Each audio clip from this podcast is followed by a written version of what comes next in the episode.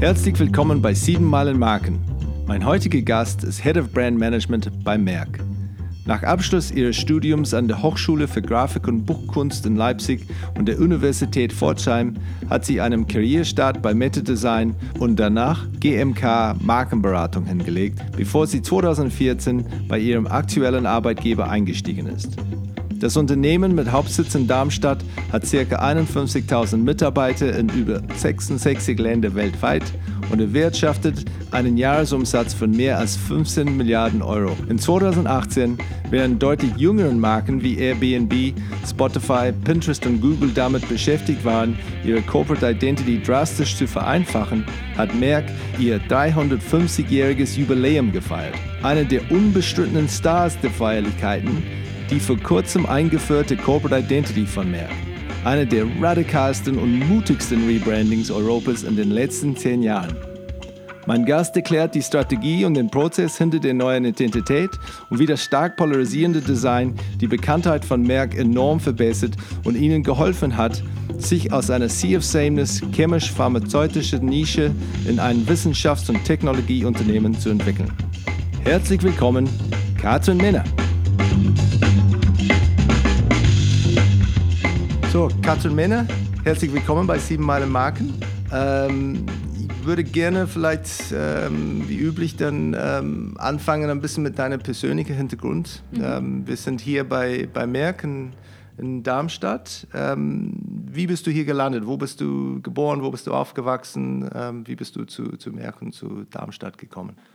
also geboren und aufgewachsen bin ich in Düsseldorf ähm, und äh, habe dann zunächst Design studiert ähm, und dann noch einen Master in äh, Design Management, Design Theorie äh, obendrauf gesetzt. Ähm, bin dann nach dem Studium bei Metadesign eingestiegen im Brand Consulting. Ähm, dann nochmal gewechselt nach Köln, obwohl ich gebürtige Düsseldorferin bin, nach Köln. Ähm, habe da bei der GMK Markenberatung äh, längere Zeit gearbeitet und bin dann ähm, 2014 für den Marken-Relaunch hier zu Merck gekommen.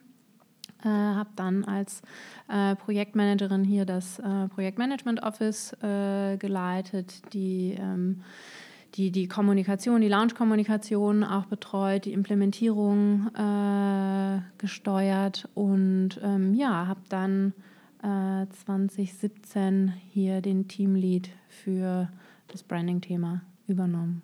So war das, war das mit Absicht, dass du denn von, von dein, weil du warst dann eher von der kreative oder sehr kreative, ähm, eher vielleicht die Designschiene, dann eher zu, zu dem, einer Markenführung, äh, zuerst die Beratung und dann eine Markenführungsrolle. Äh, war es denn Absicht, äh, mit Absicht gemacht? Ja, also äh, im Studium habe ich schon immer äh, sehr inhaltlich, sehr konzeptionell gearbeitet und ähm, habe dann relativ spät gemerkt, dass das, was mich im Studium eigentlich interessiert hat, also auch das Strategische, äh, tatsächlich in der Arbeitswelt von Designern, zumindest auf der Junior-Ebene, so erstmal nicht so umzusetzen war, wie ich das gerne äh, gehabt hätte.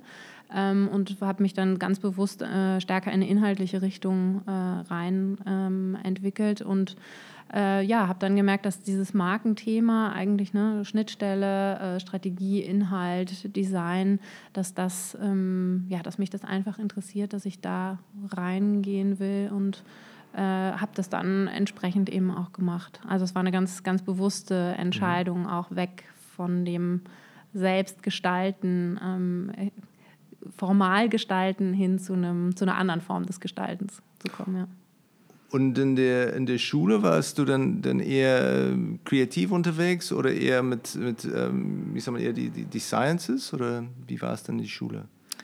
Ähm, ja, da war ich eigentlich ähm, überall ganz gut aufgestellt. Tendenziell würde ich mehr sagen, eher im Bereich so Geisteswissenschaften, ähm, aber ich hatte auch Kunstleistungskurs. Äh, aber jetzt, da gab es jetzt nicht so viele kreative Angebote äh, in der Schule, die jetzt über so einen Kunstleistungskurs mhm. äh, hinausgegangen sind. Und hast du dann ein erste, erste äh, Markenerlebnis in Erinnerung, dass, dass man sagt, okay, damals in Düsseldorf ähm, kann mich gut daran erinnern oder, etwas aus der Fernsehen oder ja. wie warst du, dass du zum ersten Mal etwas wahrnimmst, du sagst, okay, jetzt verstehe ich, warum ich vielleicht dann bereit bin, mehr Geld für etwas auszugeben, als vielleicht ist äh, praktisch wert ist. Ähm. Ja, also äh, tatsächlich so, dass ähm, meine Eltern äh, mit Marken so gar nichts am Hut haben, also sondern eher dem vielleicht sogar so ein bisschen ablehnend kritisch äh, gegenüber eingestellt sind. Äh, in meiner Jugend, äh, also vor allem in meiner Kindheit, hat das auch eigentlich, also hat das gar keine Rolle gespielt. Ich würde auch sagen, dass sie eher versucht haben, da so ein bisschen Distanz reinzubringen klar hat man als Kind dann so Sachen so wie, wie Duplo oder äh, Lego oder es gibt ja auch diese ganzen Spielzeugmarken, ja, in den 80ern ähm, gab es äh, irgendwie diese, diese, diese Wauzis beispielsweise oder die äh, Glücksbärchis, ja, das sind ja auch so Marken, wo man, wo als, wo schon auch ganz gezielt natürlich bei Kindern so eine Begehrlichkeit äh, geweckt wird.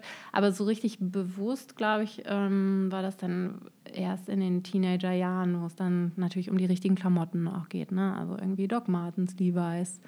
Äh, Fruit of the Loom damals natürlich äh, ganz große Hochphase gehabt. Mhm.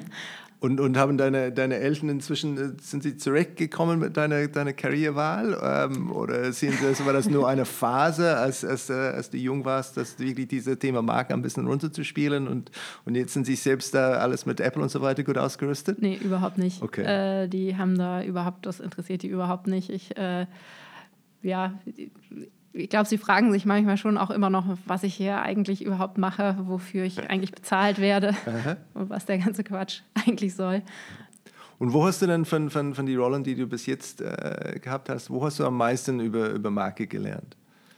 Oh, ah, das ist eine interessante Frage. Ähm, ich würde sagen, ganz unterschiedlich. In der, auf der Beratungsseite natürlich würde ich mal sagen, also so die, die inhaltlich-gedanklichen Werkzeuge, ne? wie, ähm, wie, wie macht man eine vernünftige Analyse, wie äh, sieht eigentlich so ein Idealbild von Marke aus. Also da natürlich dann auch viel Markentheorie, aber ähm, das ähm, ersetzt natürlich nicht jetzt die, diese äh, operative Erfahrung, die man äh, hier tatsächlich im, im Geschäft im und auf Unternehmensseite machen kann. Und ähm, wir haben ja hier mit dem Markenrelaunch von Merken wirklich großes Projekt, international, über 66 Länder, äh, mehr als 50.000 Mitarbeiter. Das ist natürlich, ähm, da lernt man natürlich in der Praxis ganz, ganz viel und ganz anders, als man das auf Beratungsseite kann, weil da letztendlich dann doch ja immer noch ähm, auch eine gewisse Distanz mhm. äh, drin ist. Es sind einfach zwei ganz unterschiedliche Aspekte und Perspektiven, ähm, die jede so ja, ihre, ihre guten, ihre Stärken irgendwie haben. Ja. Was ist dir Liebe, ähm, denn äh, auf, auf Kundenseite zu sein und selbst Sachen da einzusetzen oder eher als Berater unterwegs und, und äh, Sachen beraten oder empfehlen? Ah, also was ich als Beraterin ganz toll fand, war äh, dieses Eintauchen in diese unterschiedlichen Unternehmenswelten, äh, weil jedes Unternehmen ist wirklich ein Universum in sich, äh, komplett anders, komplett unterschiedlich. Und da mochte ich auch, ich mochte auch einfach diese, diese Abwechslung, ja, diese, immer dieses Neue, dieses sich reindenken, dieses auch ganz schnell ähm, auf Speed kommen müssen, äh, sich Dinge aneignen, verstehen, wie tickt das, wie funktioniert das bei denen, wie kann man, äh, wie kann man für dieses Unternehmen Lösungen finden, die funktionieren. Ähm, hier jetzt bei Merck geht es natürlich viel mehr in die Tiefe. Ähm, und ich wollte damals auch ähm, als ich gewechselt habe, äh, unbedingt, wollte ich einfach auch mal wissen, wie fühlt sich das eigentlich an, äh, wirklich dann die Verantwortung äh, zu übernehmen, wenn man so ein Projekt macht und ein Projekt wirklich von A bis Z begleiten zu können, weil als Berater bist du ja an einem gewissen Punkt bist du halt auch raus. Ne? Mhm. Ähm, und äh, das ist vielleicht auch das Schöne, weil dann kommt was Neues. Aber du machst es halt auch nicht, äh, nicht unbedingt immer bis zum Ende. Und das äh, fand ich eine ganz wertvolle Erfahrung hier.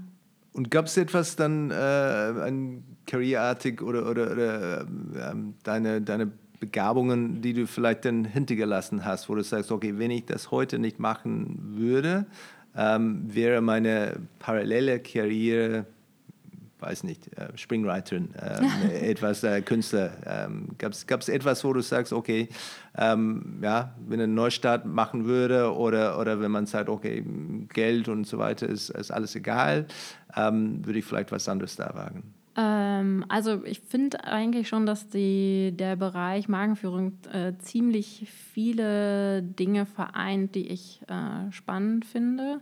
Also Kommunikation, Design, äh, aber natürlich auch so strukturelle, organisatorische Themen, Management-Themen, äh, Führungsthemen. Das äh, ne, kommt ja jetzt alles in dieser Position gerade zusammen.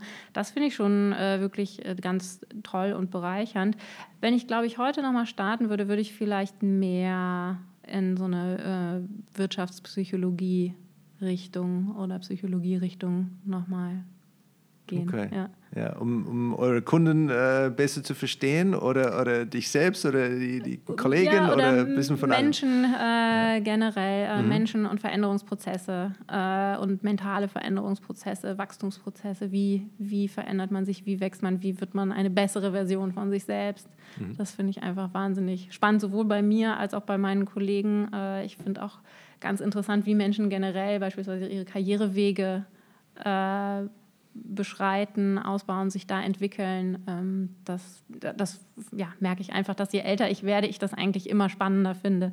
So, so du bereust das nicht, denn diese, diese, ähm, diese, weil diese, äh, du hast, ich glaube, Grafik- und Buchkunst war, war ein Kurs und dann, dann äh, Master of Arts in, in Creative Direction. Mhm. Ähm, das wirklich sehr gestalterisch irgendwie unterwegs ist, das, das bereust du nicht, diese, diese, oder von dieser Fahrt dann an einen anderen Weg, Weg zu, zu kommen? Nee, also ich wollte, äh, als ich ähm, in der Schule war und so kurz danach wollte ich immer an eine Kunsthochschule und äh, ich wollte einfach wissen, wie das ist, an einer großen Akademie mhm. äh, zu studieren mit all den Künstlern und Freigeistern und so und ähm, ich bereue das überhaupt nicht, das gemacht zu haben. Ich glaube, eher umgekehrt hätte ich das nicht gemacht, würde ich mich wahrscheinlich immer ärgern. Ähm, und so konnte ich äh, dann einfach feststellen, okay, ich habe das gemacht.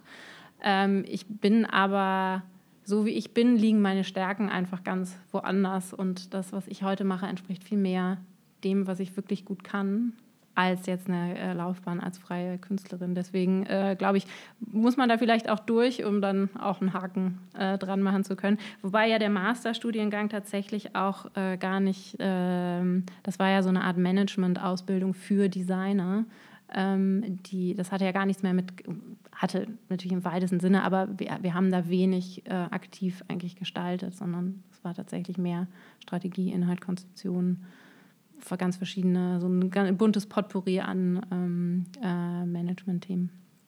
Was sind denn, äh, ich glaube, dann lass uns vielleicht ein bisschen über, über, über deine jetzige Rolle und vor allem mhm. von, auch von, von Merck reden. Mhm. Ähm, ihr habt letztes Jahr ihre, eure 350. Geburtstag gefeiert, mhm. ähm, was, was schon äh, echt beeindruckend ist.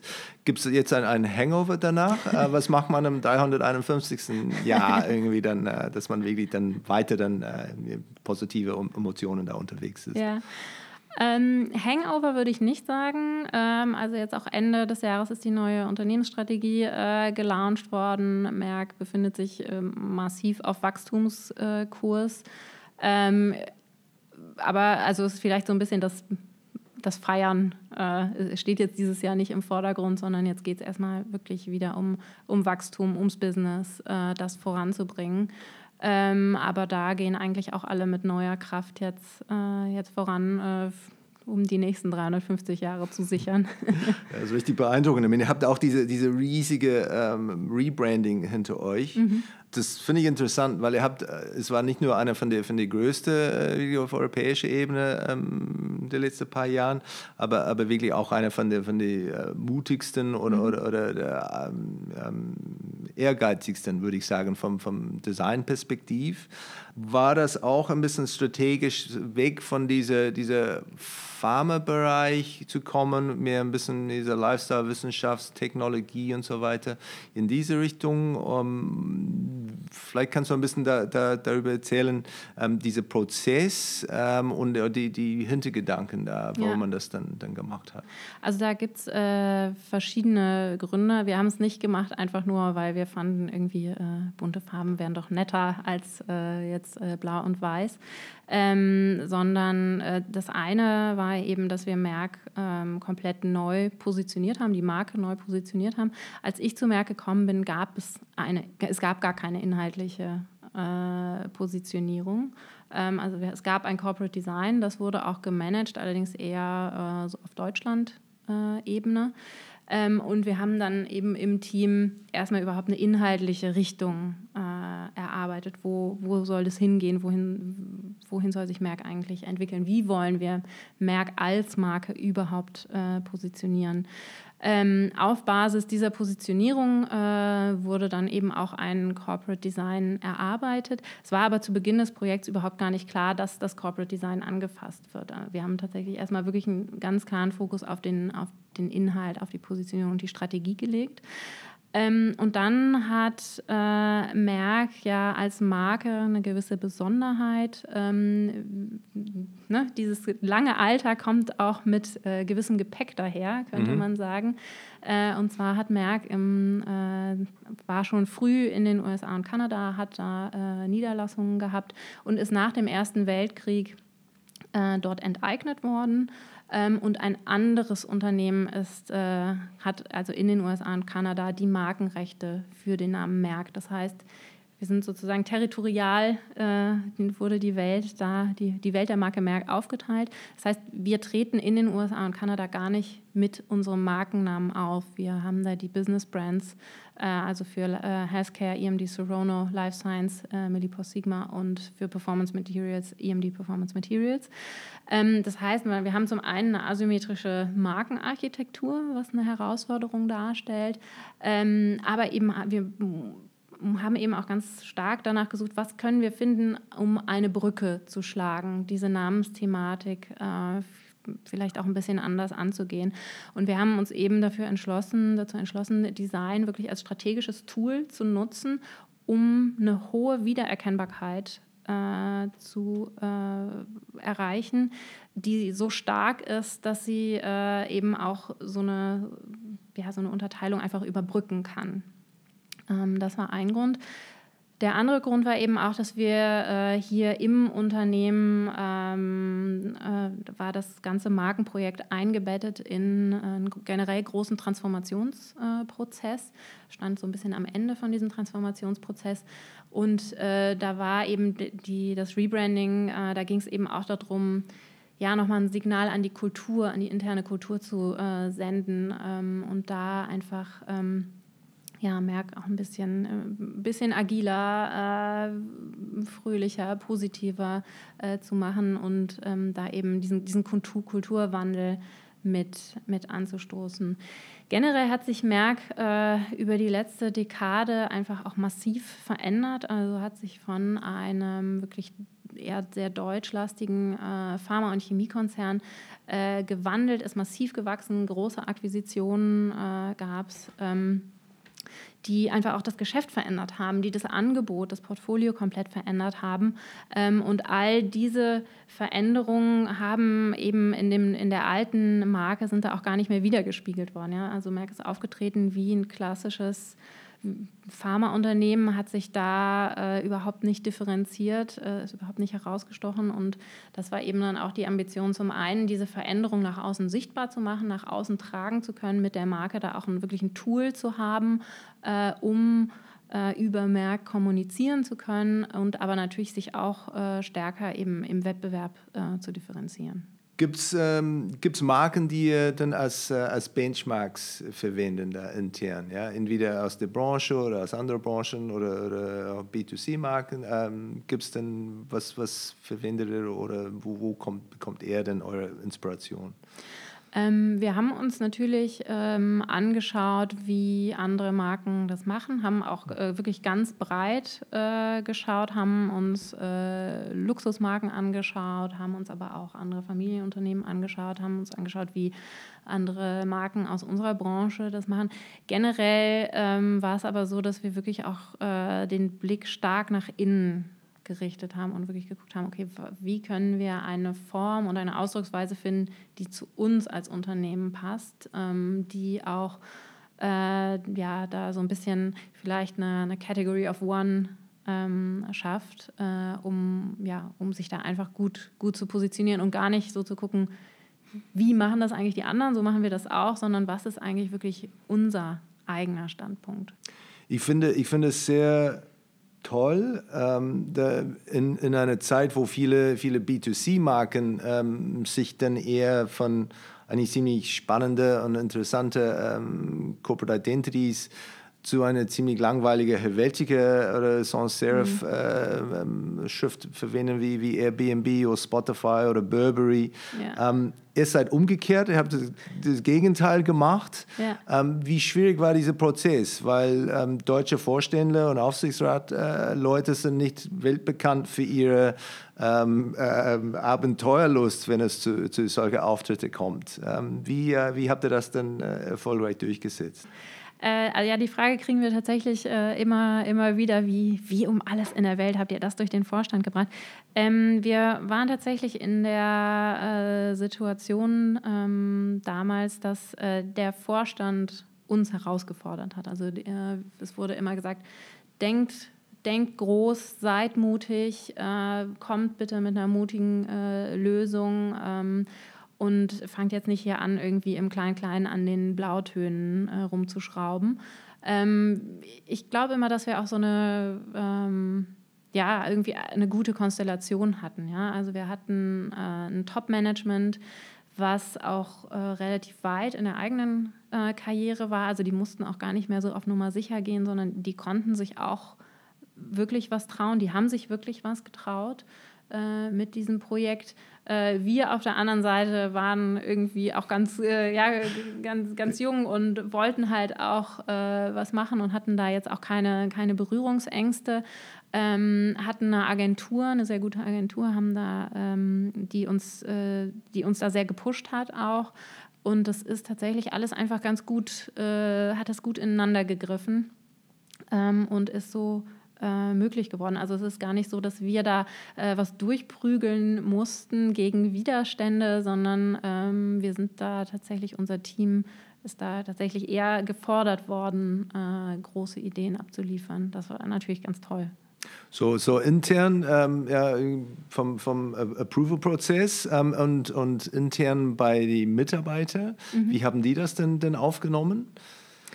Ja, also wir haben das ja tatsächlich ähm, entwickelt. Äh, da würde jetzt jeder Change Management Berater sagen, das dürft ihr auf keinen Fall so machen. Äh, wir haben es ja in absoluter Vertraulichkeit entwickelt, äh, tatsächlich nur in Abstimmung äh, mit der Geschäftsleitung und ganz wenigen ausgewählten Stakeholdern. Also es war komplett unter Verschluss. Mhm ähm, und haben das dann mit einem Big Bang gelauncht äh, und da wirklich dann so die, äh, ja, die, die Cover runtergezogen und gesagt, so hier ist es, das ist es.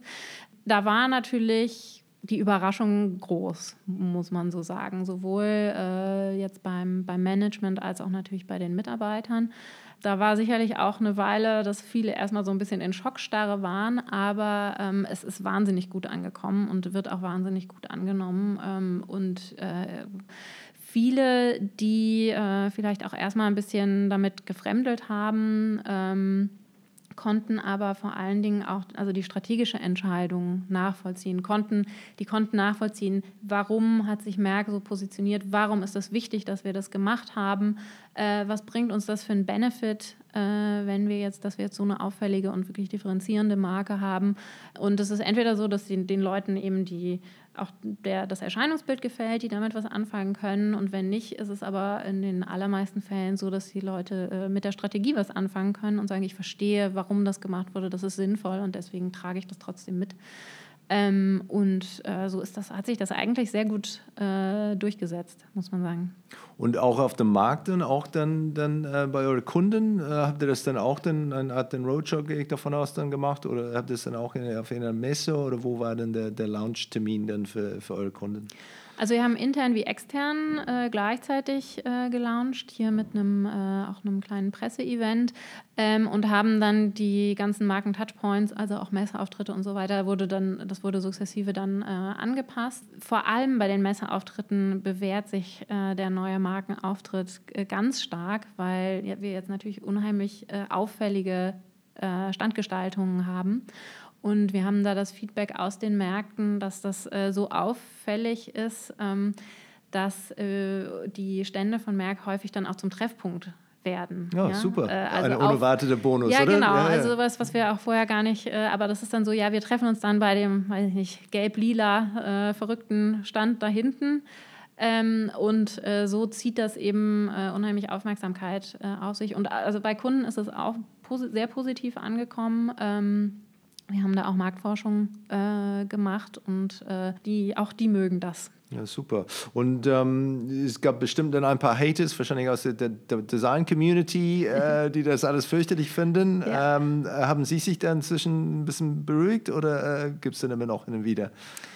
Ähm, ja, also das war, das muss man aber auch differenziert betrachten. Das war tatsächlich vor allem hier äh, in Deutschland die Design-Community, ist natürlich auch äh, aus der Geschichte her eher äh, Bauhaus äh, geprägt, äh, würde ich mal sagen. Ähm, und da gab es ganz viele, die das ganz, ganz äh, schlimm fanden. Ähm, viele davon finden das auch heute noch schlimm, also auch wenn man auf so Branchen-Events Leute trifft, sind die Unterhaltungen da immer wieder ganz interessant. Ähm, aber da müssen wir tatsächlich sagen, dass das ein sehr deutsches Phänomen auch äh, ist. Also ähm, wenn man jetzt international schaut, und wir sind ja ein internationales Unternehmen, ist das in den anderen Märkten ähm, überhaupt nicht negativ äh, angekommen, sondern äh, also vor allem Asien, Südamerika, äh, die finden das super. Hm. Also äh, jetzt vor allem beispielsweise in China. China ist natürlich ein äh, Riesenwachstumsmarkt für uns auch äh, da kommt das wahnsinnig gut an. Und habt, habt ihr dadurch dann eine, eine, eine äh, Portion Made in Germany verloren? Weil letztendlich ist es, ist es nichts, wo man sagen, okay, da ist eine, eine, eine sofortige Beziehung zwischen, zwischen eurer Marke und, und, und, Deutschland? War das absichtlich oder eigentlich unwichtig oder, oder stimmt das doch nicht und es gibt tatsächlich dann äh, durch die Erscheinungsbild wirklich eine, eine klare Beziehung zu, zu mhm. Deutschland? Gute Frage. Ähm, ich weiß gar nicht, ob man das heute tatsächlich noch so sagen kann, dass es so äh, im Corporate Design sozusagen so eine Art deutschen wiedererkennbaren ja. Look gibt aber natürlich, wenn wir jetzt äh, Kommunikation machen über Merck, äh, die Story von unserem Unternehmen erzählen, äh, da ist, kommt das ja auch immer mit. Ne? Also auch wenn man jetzt die Geschichte 350 Jahre äh, Merck aus Deutschland erzählt, das muss ich jetzt nicht unbedingt im äh, Markenauftritt widerspiegeln, um äh, eine Bedeutung für die Marke zu haben. Ähm, ja. Hast du dann, dann ähm, deine, deine ja, kreative äh, Geschichte da rein, äh, reinbringen können da während dieser Prozess, weil habt ihr euch eure, eure eigene Schriftart da entwickelt, diese, mhm. diese M-Font, was nicht, nicht alle machen, ähm, mhm. finde ich, find ich sehr cool. Ähm, wie war dieser Prozess, das, äh, das zu entwickeln? War das auch in dieser diese kleine Kreis oder war der Kreis noch kleiner? Ähm, der ist entwickelt worden äh, zusammen mit der, mit der Agentur. Ähm, also wir haben ja mit Future Brand äh, das, äh, den ganzen Markenauftritt gemacht. Die haben auch ähm, den Font äh, entwickelt. Ähm, und der Font war eben auch äh, ganz, ganz klar äh, auf Wiedererkennbarkeit ausgelegt. Ne? Also auch, dass man sozusagen nicht nur über ein Logo Wiedererkennbarkeit generieren kann, sondern auch ganz massiv eben über Headlines beispielsweise. Und der Font, der äh, soll so ein bisschen ja auch diese Markenidee zum Ausdruck bringen. Also er ist ja auf einem ganz äh, rigiden grafischen äh, Raster aufgesetzt, mit aber so ganz organischen Formen äh, kombiniert und ist äh, so eben für uns ähm, entwickelt worden als, als Teil des Ganzen. Wie, wie bemisst ihr denn die, die Erfolg oder, oder die, die, die Werte ähm, von, von eurer Marke? Dann was, welche Werkzeuge benutzt er dann, um zu sehen, okay, ähm, wie, wie, wie, äh, wie ihr das steuert? Ähm, also ganz klassisch äh, Marktforschung äh, in den verschiedenen Märkten, wo man dann eben äh, guckt, okay, wie sind die Bekanntheitswerte bei den relevanten Zielgruppen, äh, wenn die uns kennen, welches äh, Bild haben die von uns, äh, wie ist, ja, also ist, die, ist die Attraktivität, wie nehmen die uns wahr, gibt es da positive Assoziationen mit der Marke. Ähm, Genau, das ist das eine. Dann äh, tracken wir natürlich alle unsere digitalen Kommunikationsaktivitäten äh, und schauen, was da äh, funktioniert und was nicht. Wir haben jetzt zum ersten Mal auch so einen äh, digitalen Ansatz in der Marktforschung äh, gewählt, wo wir so eine Art kleine Community äh, gebildet haben und da über einen längeren Zeitraum mit denen auch zum Teil ins Detail gegangen sind und wirklich einzelne Medien auch äh, besprochen haben und geguckt haben, wie das eigentlich ankommt. Ähm, also das sind so die klassischen ja, oder die, die Sachen, die wir, die wir da im Moment äh, machen. Und gab es eine, eine spürbare äh, Vorher- und Nachher-Effekt mit der, mit der Rebranding? Ja, also wir können auf jeden Fall äh, nachweisen, dass es, ein, äh, dass es einen Effekt ähm, hatte welche Rolle spielt denn die, die Marke in äh, eurer Organisation jetzt? So, so, ist es wirklich, wo man sagt, okay, die, ähm, äh, Produktentwicklungsentscheidungen werden von, von unserer Marke Kern beeinflusst? Mhm. Ähm, oder auf der anderen Ende der Skala ist es dann am Ende, ja, macht ihr das bitte hübsch? Ähm, ähm, wo, wo seid ihr? Wie, wie reif würdet, äh, würdest du dann als, äh, euch als, als Unternehmen dann schätzen? Ja. Ähm, also Merck, äh, hatte ich ja eben schon erwähnt, war ja jetzt äh, nicht, nicht besonders markenorientiert. Generell sind wir aber natürlich auch ein naturwissenschaftliches Unternehmen. Äh, wenn wir jetzt beispielsweise mal die pharmazeutische Forschung ansehen, äh, die wird natürlich nicht äh, von jetzt einer Markenidee äh, gesteuert, sondern das sind ganz andere äh, Prozesse, die auch sehr, sehr lange äh, Zeit brauchen, ganz stark reguliert werden, äh, einen ganz, ganz eigenen Markt. Also es ist jetzt ein bisschen bisschen anders beispielsweise als bei einem Konsumgüterhersteller, wo man äh, irgendwie aus der Markenidee äh, sich Produkte äh, überlegen kann.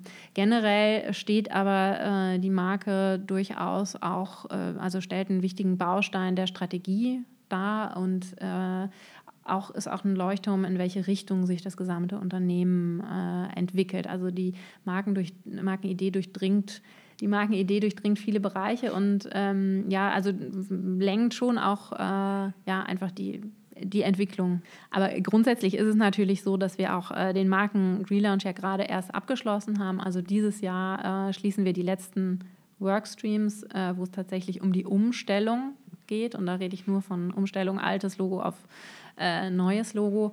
Ähm, und wir sind äh, schon auch noch dabei, ähm, einfach so Prozesse äh, und ja, Markenführung äh, hier zu, zu etablieren. Also da sind wir noch, würde ich sagen, relativ am Anfang, auch wenn wir äh, natürlich in den letzten Jahren da sehr viel gemacht haben. So wie, wie so wir sind jetzt dann, in, äh, wie vorher gesagt, ähm, jetzt nicht mehr die, diese 350. Geburtstagsjahr. Ähm, wie bringt ihr denn eure Marke dann ähm, in die Öffentlichkeit mit, mit euren Kunden? Wie, wie kommuniziert ihr? Oder welche Maßnahmen und, und Kanäle benutzt ihr? Ähm, wir haben äh, relativ kurz nach dem Markenlaunch eine externe Kampagne äh, gestartet, äh, die Neugier-Initiative.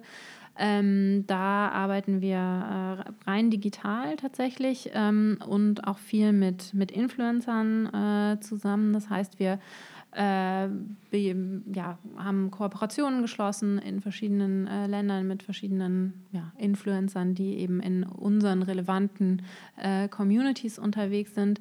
Äh, wir machen sehr viel zum Thema Neugier, also haben beispielsweise den Neugier äh, Report äh, den Curiosity Report jetzt zum zweiten Mal äh, veröffentlicht, wo wir untersucht haben, wie ist eigentlich der Status der Neugier am Arbeitsplatz ähm, weil wir eben davon ausgehen, dass äh, die, die Haltung äh, der, der Neugier grundlegend ist, um überhaupt Innovationen äh, voranzubringen und äh, dass man eben an dieser, an dieser Haltung oder der, der Möglichkeit, die Neugier auch in Unternehmen zu leben, arbeiten muss, um am Ende äh, etwas Neues schaffen zu können und Innovation vorantreiben zu können.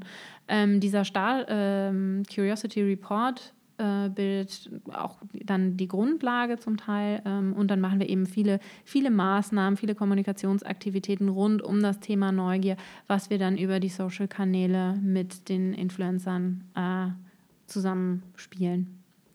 Ich, ich habe persönlich dann ein, ein, ein Beispiel davon gesehen, es war kein Social-Kanal, aber meine Tochter ist äh, in ein, ein iPad-Klasse zum ersten Mal yeah. dieses Jahr und hat ein äh, Periodic Table dann auf ihr ja. iPad runtergeladen. Ähm, und da habe ich das angeschaut, also das kommt mir bekannt vor.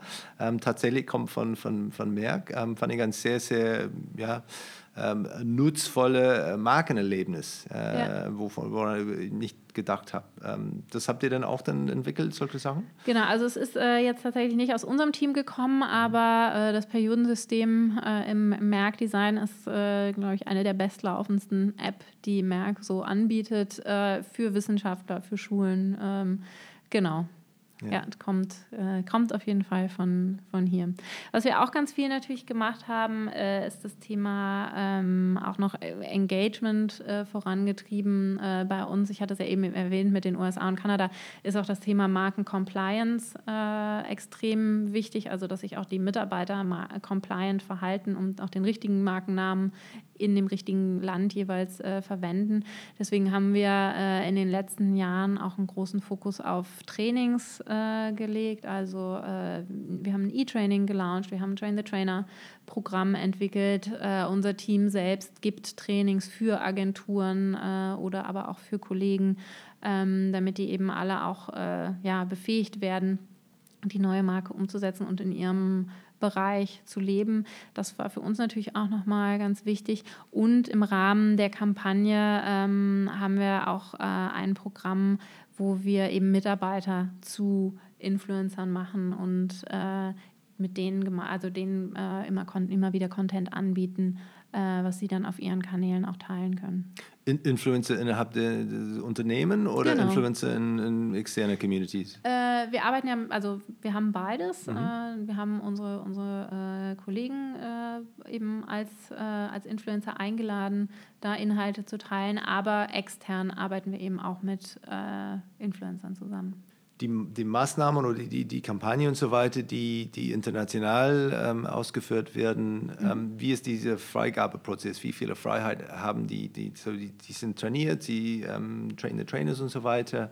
Ähm, ist das etwas, was finale Freigabe findet immer noch in, in Darmstadt statt oder ist es dann äh, deutlich dann dezentralisierter geworden da mhm. durch diese, diese Rebranding? Also äh, alles, was die Kampagne angeht, die Inhalte werden hier entwickelt, äh, werden übersetzt und dann äh, den Kolleginnen und Kollegen in den Ländern angeboten. Ähm, wenn die äh, Kolleginnen und Kollegen Kommunikation in den Ländern machen oder was auch immer äh, dort gestalten, haben wir eben das Angebot, ähm, dass sie die Dinge zu einem Brand Helpdesk äh, schicken können. Da ähm, sitzen ja die ganze Woche über auch äh, Kollegen, die äh, reviewen, die Feedback geben, die Support geben können äh, und die eben unterstützen können, dass der Markenauftritt weltweit auch einheitlich und konsistent äh, umgesetzt wird. Ähm, aber da ähm, gibt es jetzt also die strategisch wichtigen Projekte, äh, sollten natürlich da auf jeden Fall einmal durch die, durch die Freigabe laufen, aber es ist nicht so, dass wir jeden Flyer weltweit dort äh, absegnen können, ähm, sondern da äh, liegt auch viel in der Eigenverantwortung äh, der Länder. Und wie sind, die, wie sind denn die, die Ergebnisse? Habt ihr schon gesehen, äh, Sachen gesehen, wo es, oh mein Gott, die haben das wegen ein bisschen, ein bisschen wild interpretiert oder, oder äh, andere Sachen, wo man sagt, eigentlich ziemlich cool, hätten wir nicht daran gedacht, ähm, aber eigentlich geht es in eine interessante äh, Richtung. Ähm, ja, also es gibt auf jeden auch. Fall beides, äh, aber ich glaube, das äh, gibt es bei jedem äh, Design, dass man sich manchmal fragt, okay, der, der Kreativität sind keine Grenzen gesetzt, wie, wie ist das denn jetzt passiert?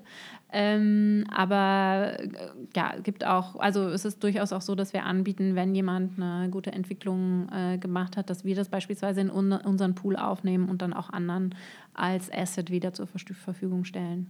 Also Big Mac-Prinzip, oder? Ja. Das ist dann von den Franchisees entwickelt. ähm, okay, I mean, letztendlich habt ihr diese, diese wirklich besondere Konstellation mit ein, ein, äh, diese Top-Down- ähm, Herausforderung, um wirklich mhm. dann euch was zu, zu wagen. Das ist, das ist wirklich selten. Was hält das Thema Marke in Deutschland zurück? Ist, ist das einer von den Punkten, dass das wirklich Marke auf Vorstandsebene nicht so wahnsinnig gut verstanden ist? Ja, also äh, das ist natürlich immer so ein bisschen noch ein Thema, ähm, dass ja irgendwie der, der Wert oder die, die, die Kraft, die Marke auch äh, entfalten kann, äh, nicht immer unbedingt gesehen wird.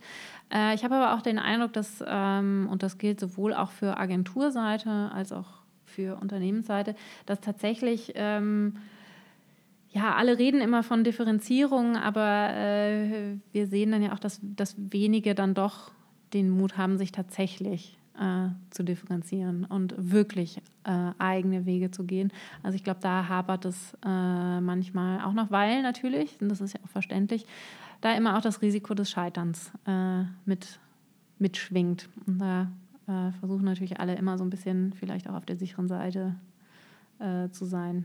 Was ist denn eure, eure wichtigste Touchpoint, Marken-Touchpoint? also ich würde da an der Stelle sagen, ganz klar, äh, erstmal die Webseite und dann ja unterschiedlich äh, je, je nach Business. Und die Webseite ist dann eher als, als ähm, ja, Informationsportal oder tatsächlich als Lead Generator oder wo, wo, was ist der, der Hauptziel von, von eurer, eurer Webseite? Mhm. Da ähm, auf unserer Webseite ist natürlich, äh, findet man ganz viel generelle Informationen, man findet aber auch äh, den ganzen Content, beispielsweise unsere Kampagne ähm, auf der Webseite. Das heißt, da gibt es auch ganz viele Möglichkeiten, äh, tiefer in die Inhalte einzutauchen. Dann natürlich für uns auch ganz wichtig Karriereportal, also ähm, Leute, die sich äh, auf Stellen ähm, bewerben. Leads ist jetzt bei uns, wir sind ja ein Mischkonzern mit drei sehr, sehr unterschiedlichen äh, Geschäften und auch sehr unterschiedlichen Geschäftsmodellen. Ähm, Im Pharmabereich kann man da jetzt nicht äh, von jetzt klassischem äh, Absatz, den wir über die Webseite generieren, ähm, sprechen. Äh, Im Life Science-Bereich gibt es dann auch noch das Thema E-Commerce beispielsweise. Also das ist sehr, äh, sehr, sehr unterschiedlich je nach äh, Geschäft.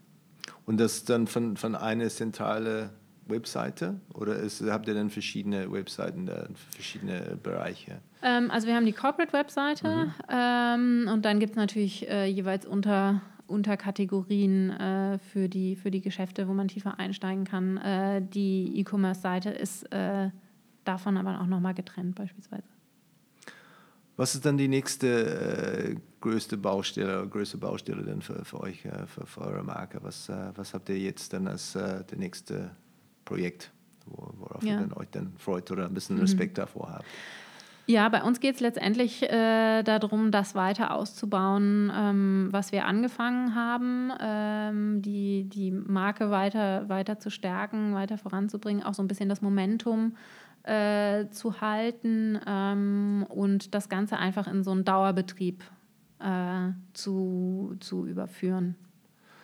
Uh, und gibt es dann von, von, von neuer Technologie ähm, Sachen wie Voice, Internet of Things, ähm, 5G, ist es etwas, wo denn auch denn, denn für euch dann äh, interessant oder relevant sind? Ja, da gibt es natürlich viele Sachen, äh, die, die interessant sind, die sich jetzt auch in den nächsten Jahren äh, sicherlich ent, entwickeln äh, werden, äh, die wir uns auf jeden Fall auch, äh, auch anschauen. Ähm, für uns ist jetzt, sage ich mal, das Thema Voice beispielsweise ich sage mal, das wird jetzt nicht morgen ganz relevant äh, für uns sein im, im B2B-Bereich, weil es eben auch ähm, natürlich ganz eng mit dem, mit dem Geschäftsmodell und dem Ab wie, wie verkauft man eigentlich, mit den äh, Verkaufskanälen zu tun hat. Ähm, aber ja, das schauen wir uns alles an und äh, gucken eben, was, was für uns da relevant äh, sein, sein könnte. Gibt es etwas, was dich äh, nachts wach hält? Das ist dann äh, außer dein Kind, ja, und, und äh, andere Sachen. Ähm, aber gibt es etwas, wo du sagst, okay, wirklich, ähm, das ist eine, eine ja, ein, weiß nicht, wie wir das dann, dann lösen können, ja, oder ich freue mich vielleicht nicht so sehr drauf. Hm, Ich freue mich nicht so sehr drauf. Digitalisierung zum Beispiel bringt äh, viele Sachen da mit sich. Das ist nicht immer so, so einfach. Ähm, ich glaube, generell ist natürlich äh, die große Herausforderung, äh, also wie, wie managt man die Komplexität, wie managt man die, die Unsicherheit, äh, diesen, diesen, diese massive Veränderung. Wir befinden uns ja in einer, äh, in einer Zeit, wo einfach alle Dinge im Grunde dauernd äh, sich verändern, nichts mehr nicht so bleibt, wie es ist. Also ähm, das sind sicherlich die Sachen, die für, ja, die für alle, aber auch gerade, äh, glaube ich, die große Herausforderung darstellen. Also dieses klassische VUCA-Prinzip. Äh, Immer was, was Neues. Wie ja. hältst du dich denn auf, den, auf dem Laufenden dann? Äh, wo, wo holst du dann, dann Inspiration, ähm, äh, Informationen? Äh, ich pendel ja, deswegen äh, sind für mich äh, tatsächlich Podcasts ja, äh, eine sehr, sehr wichtige äh, Informationsquelle geworden. Da gibt es mittlerweile ja auch richtig tolle, tolle Angebote. Äh, auch zum Thema Digitalisierung bei Audible zum Beispiel ähm, gibt es da super Angebote. Ähm, ich habe mir so einen Bluetooth-Kopfhörer äh, gekauft und ähm, die ganze Zeit, was früher dann vielleicht auch manchmal so ein bisschen verlorene Zeit war, äh, kann ich jetzt damit eigentlich ziemlich effektiv nutzen und äh, höre mir da ähm, ja einfach viele Podcasts an, viele Hörbücher. Das ist gerade so eine große äh, Quelle. Dann äh, Newsletter, Blogs versuche ich auch äh, immer mal wieder äh, zu lesen. Über Social kriegt man natürlich auch, wenn man äh, ein gutes professionelles Netzwerk hat, immer wieder Sachen auch äh, empfohlen. Das finde ich sehr hilfreich. Ähm, ja, das sind so die, die Sachen, die ich äh, immer mal immer versuche äh, zu lesen, äh, auf dem Stand zu bleiben, auf dem neuesten Stand zu bleiben. Und gibt es irgendwelche Pflichttermine in Deutschland, wo du sagst, okay, da, da gehe ich immer gerne zu, dann ob dann Veranstaltungen oder Messen, ähm, auch von vielleicht von, von anderen Bereichen, nur um ein bisschen, äh, bisschen was, was Fisches zu bekommen?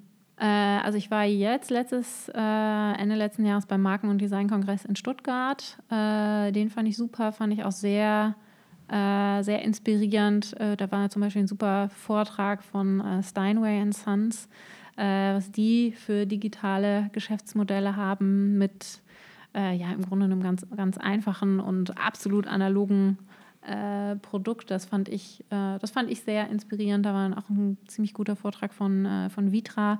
Ähm, ja, das fand, also das hat ziemlich Spaß gemacht da werde ich auf jeden Fall dieses Jahr gucken, ob es wieder die Möglichkeit gibt. Nochmal dorthin. Genau. Und ähm, was ist denn für, für dich der, der wichtigste Unterscheidungsmerkmal für, für, für Marken? Naja, das hängt natürlich immer davon ab, was die äh, für die jeweilige Marke relevanten Touchpoints äh, sind. Äh, also ich glaube, man kann da jetzt nicht pauschal sagen, es ist das Logo oder das Corporate Design oder Messe oder Shop äh, oder Brand Behavior, sondern äh, es kommt einfach immer, immer darauf an, was für die Marke relevant ist, wie sie mit ihren Stakeholdern interagiert. Äh, und das ist dann der jeweilige äh, Punkt, an dem man eben einen Unterschied machen muss.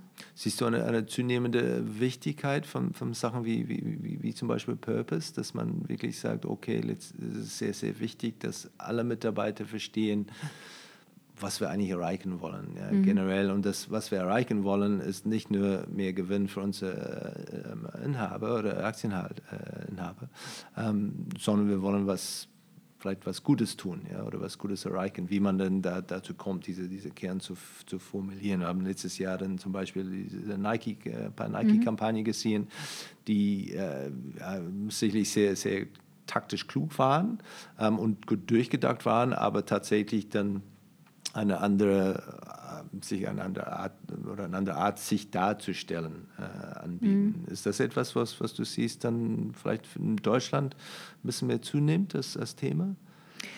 Also das Thema Purpose und Sinnhaftigkeit, ähm, ja, ich glaube, das ist auch so, eine, so ein Grundbedürfnis äh, sowohl von, von Mitarbeitern, äh, dass man einfach natürlich seine, seine Arbeitskraft auch lieber in den Dienst von etwas stellen möchte, was Sinn macht, was vielleicht auch etwas Gutes tut, ähm, aber eben auch äh, von, äh, von Kunden.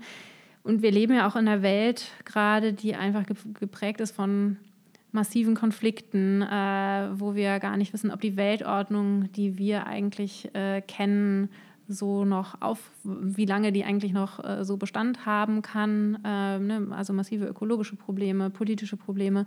Äh, und das, glaube ich, führt natürlich auch alles so ein bisschen äh, dazu, dass es da so ein gesteigertes Bedürfnis äh, danach gibt, so ein Purpose, äh, dem sich irgendwie zugehörig zu fühlen. Und, und, und ist das etwas auch ein Thema, wo du denkst, dass, dass ihr euch dann vielleicht mehr damit beschäftigen musste oder, oder werdet? Ähm, also wir, äh, wir haben auch unseren Purpose äh, definiert, haben den äh, auch überarbeitet äh, tatsächlich nochmal. Ähm, und äh, wir sagen eben, wir sind äh, Curious Minds dedicated to human progress. Ähm, und da steckt das eben auch natürlich ganz viel ganz viel drin. Ne? Also die, die Wissenschaft an sich dient, soll ja eigentlich auch dem Wohle des Menschen dienen, soll, ja, soll im Grunde Gutes äh, bewirken. Das ist ja so der, der, der klassische Anspruch und wir als Wissenschaftsunternehmen äh, möchten dieser Idee eigentlich äh, folgen. Wie merkt das ja im Grunde auch schon seit der Aufklärung äh, tut. Also da waren ja zum ersten Mal auch solche Gedanken, haben irgendwie eine Rolle gespielt. Ja, das finde ich ein sehr, sehr, sehr starke Purpose an Ich glaube, etwas, was mhm. wirklich alle Mitarbeiter da, dahinter stehen oder gerne dahinter stehen äh, ja. würden. Vielleicht zurück zu das, das Thema Mut äh, zu, zu, kommen. Letztendlich, ihr habt was Mutiges gemacht. Ähm, wie wird das dann am Leben gehalten? Jetzt seid ihr weiter, habt diesen großen Schritt gemacht, äh, diese, diese große Transformation ist das etwas, wo man sagt, okay, da, da, daraus haben wir getankt und das, das können wir schon, wir haben alles ganz gute, gutes Selbstvertrauen oder ist dann ein gewisser Alltag dann, dann wieder reingekommen? Um, ähm, wie macht man das? Oder ich weiß, das ist nicht einfach in große, größere Unternehmen. Mhm. Ähm, diese Angst vor Scheitern ist, ist ganz stark, weil letztendlich die Konsequenzen äh, deutlich äh, schlimmer sind als in ja. vielen anderen Kulturen. Ähm, Gibt es etwas, was, was ihr als Unternehmen macht, um das wirklich, wie gesagt, das, äh, sicherzustellen, dass das nicht ein, ein Problem wird oder, es nicht wiederkehrt? Also äh, zum Teil muss man natürlich äh, auch so ein bisschen in so ein Alltagsmanagement äh, gehen. Man kann ja nicht, man kann nicht jeden Tag so einen Riesenschritt machen, das ist ganz klar. Aber äh, immer, wenn es bei uns um die Entwicklung auch von jetzt Kommunikationsmaßnahmen, Leuchtturmmaßnahmen geht, versuchen wir uns als Team äh, einfach gegenseitig auch wirklich immer, immer noch zu pushen. Ähm, und das versuchen wir auch mit unseren Partnern, mit unseren Agenturen zu machen. Also, dass wir da einfach wirklich äh, immer wieder äh, frische Ideen reinbringen und immer wieder gucken, okay, kann man äh, da das Ganze noch ein bisschen weiter äh, voranbringen. Und ich glaube, das ist so, ja, zumindest in unserem Team äh, eine, so ein bisschen eine grundsätzliche Haltung geworden, wo wir uns gegenseitig auch immer, äh, immer wieder challengen und herausfordern. Und ich glaube, das ist ganz, ja, ganz wichtig, um, ja, um auch weiter einfach voranzukommen und nicht äh, dann wieder in einem anderen neuen Status quo zu versacken. Wenn du ein, ein unbegrenztes Budget hättest für irgendein markenbezogenes äh, Projekt ähm, und, und, nicht unbedingt dann ein, ein, ein dickes ROI, dann kurzfristiges ROI beweisen musstest, ähm, hast, du schon, hast du schon Ideen, wo du sagst, okay, ähm, das würde ich gerne tun, aber ist vielleicht dann nicht möglich aufgrund von ja, ROI, kurzfristiger ROI-Beweis oder, oder andere Gründe? Mhm. Also ich äh, würde wahrscheinlich viel mehr mit Technologie experimentieren, äh, gucken, was man für neue Markenerlebnisse mit neuer, anderer Technologie äh, schaffen kann.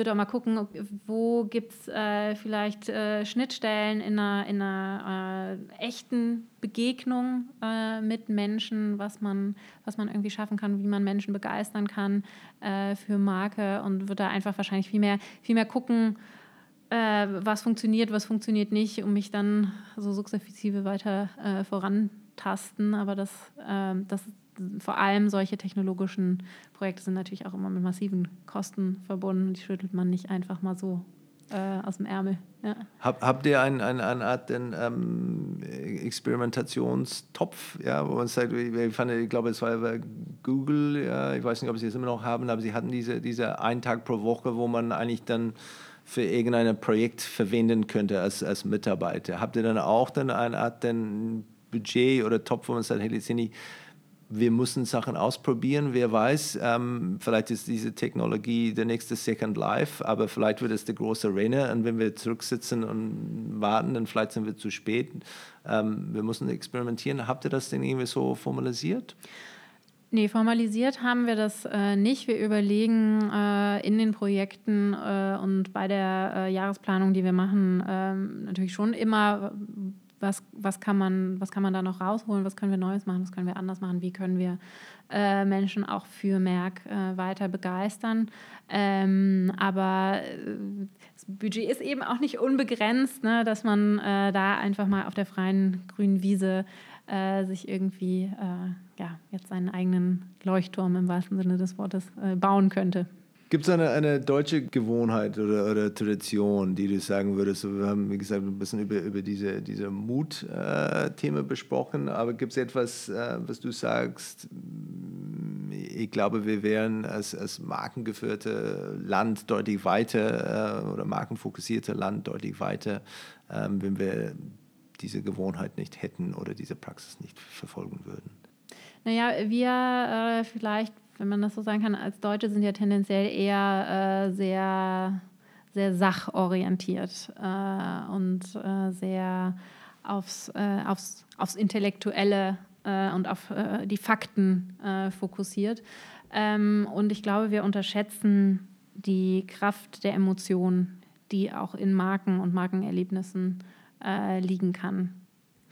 Welche, welchen Rat würdest du dann einen jungen Menschen geben, die vielleicht dann vor der Entscheidung steht, okay, jetzt dann ähm, möchte ich einen Tag ein Markenexperte werden? Was sollen sie tun? Was, was sollen sie studieren? Was sollen sie dann, wo, wo sollen sie arbeiten, reisen? Was, äh, welche Erfahrungen sollen sie dann äh, sich sammeln? Ähm, also ich glaube, Studium, man kann über ganz viele verschiedene Wege äh, zu, zu Marke kommen, also sei es über eine geisteswissenschaftliche Schiene, wo man eher über die Sprache, über den Text, über die Inhalte kommt, äh, sei es jetzt über eine BWL-Schiene, das wäre also vielleicht der klassische Weg, Design, also gibt es, glaube ich, ganz viele Möglichkeiten. Wichtig ist, glaube ich, ähm, dass man einfach äh, früh Berufserfahrung äh, sammelt, ähm, früh, früh reinschaut, sei es jetzt in einer Beratung, in einer Agentur oder in einem Unternehmen, einfach schaut, wie es läuft. Und dann, äh, und das ist aber eher ein genereller äh, Berufstipp, dass man sich ein gutes Umfeld sucht. Also ein Umfeld, in dem man tatsächlich gefordert ist und in dem man wachsen kann, ähm, was einen äh, unterstützt bei seinem persönlichen Wachstum und einen nicht zurückhält. Und, und würdest du auch dann, dann für sinnvoll halten, diese, diese Erfahrung von beide Seiten, von Kundenseite und auch als Agenturseite zu, zu sammeln, wie du das gemacht hast? Also ich, äh, ich finde das einen guten Weg, weil man eben auf Agentur- und Beratungsseite einfach äh, ganz schnell viel Erfahrung äh, sammelt äh, und ganz viele verschiedene Sachen sehen kann. Das läuft ja im Grunde einfach durch. Wohingegen, wenn man äh, jetzt äh, als Junior in einem Unternehmen äh, einsteigt, man auch nicht, vielleicht nicht unbedingt so, so, so strategische Projekte äh, in, in der Masse äh, bearbeiten kann. Ähm, erstmal deswegen ist das mit dem Einstieg bei Agenturen oder Beratungen, finde ich, gar nicht so falsch. Und wenn wir dann bei, bei äh, Ausbildung oder, oder, oder, Weiterbildung bleiben, ähm, wenn es dann einen, einen Markenkurs gab für, für, für, für Geschäftsführer von den von die Deutsche Hidden Champions ähm, und du den, äh, den Kurs äh, führen und äh, benennen musstest, wie würdest du es benennen? Wo würdest du denn den Fokus darauf legen? Ja, äh, ich würde es äh, wahrscheinlich die Macht von Marken nennen ähm, und äh, ja, den Fokus wahrscheinlich aufs Thema erstmal Strategie natürlich, aber eben auch aufzeigen, okay, was ist die Wirkungsmacht, wie funktionieren Marken eigentlich und warum, warum sind sie eigentlich wichtig und auch welchen, welchen Einfluss können sie tatsächlich auf die Kultur von einem Unternehmen äh, haben. Super. Das, äh, das klingt sehr, sehr spannend. Ich würde da, da unterschreiben. Ich glaube dann auch, dann, es gibt, äh, gibt mehrere, äh, wie gesagt, mehrere Leute aus dem, dem Mittelstand, die, die so einen Kurs dann wirklich ihr Unternehmen wirklich, mhm. wirklich weiterbringen würden. Ähm, ja, vielen Dank für das Gespräch. Ich finde es echt, äh, echt spannend, was, äh, wie gesagt, was ihr schon gemacht habt. Das, das war wirklich großes Kino die letzten paar Jahre. Ähm, und ähm, dann jetzt dann diese, diese Rückenwind zu nehmen und die nächsten paar Jahre werden äh, sicherlich für euch da ganz spannend. Vielen ja, Dank. Danke dir.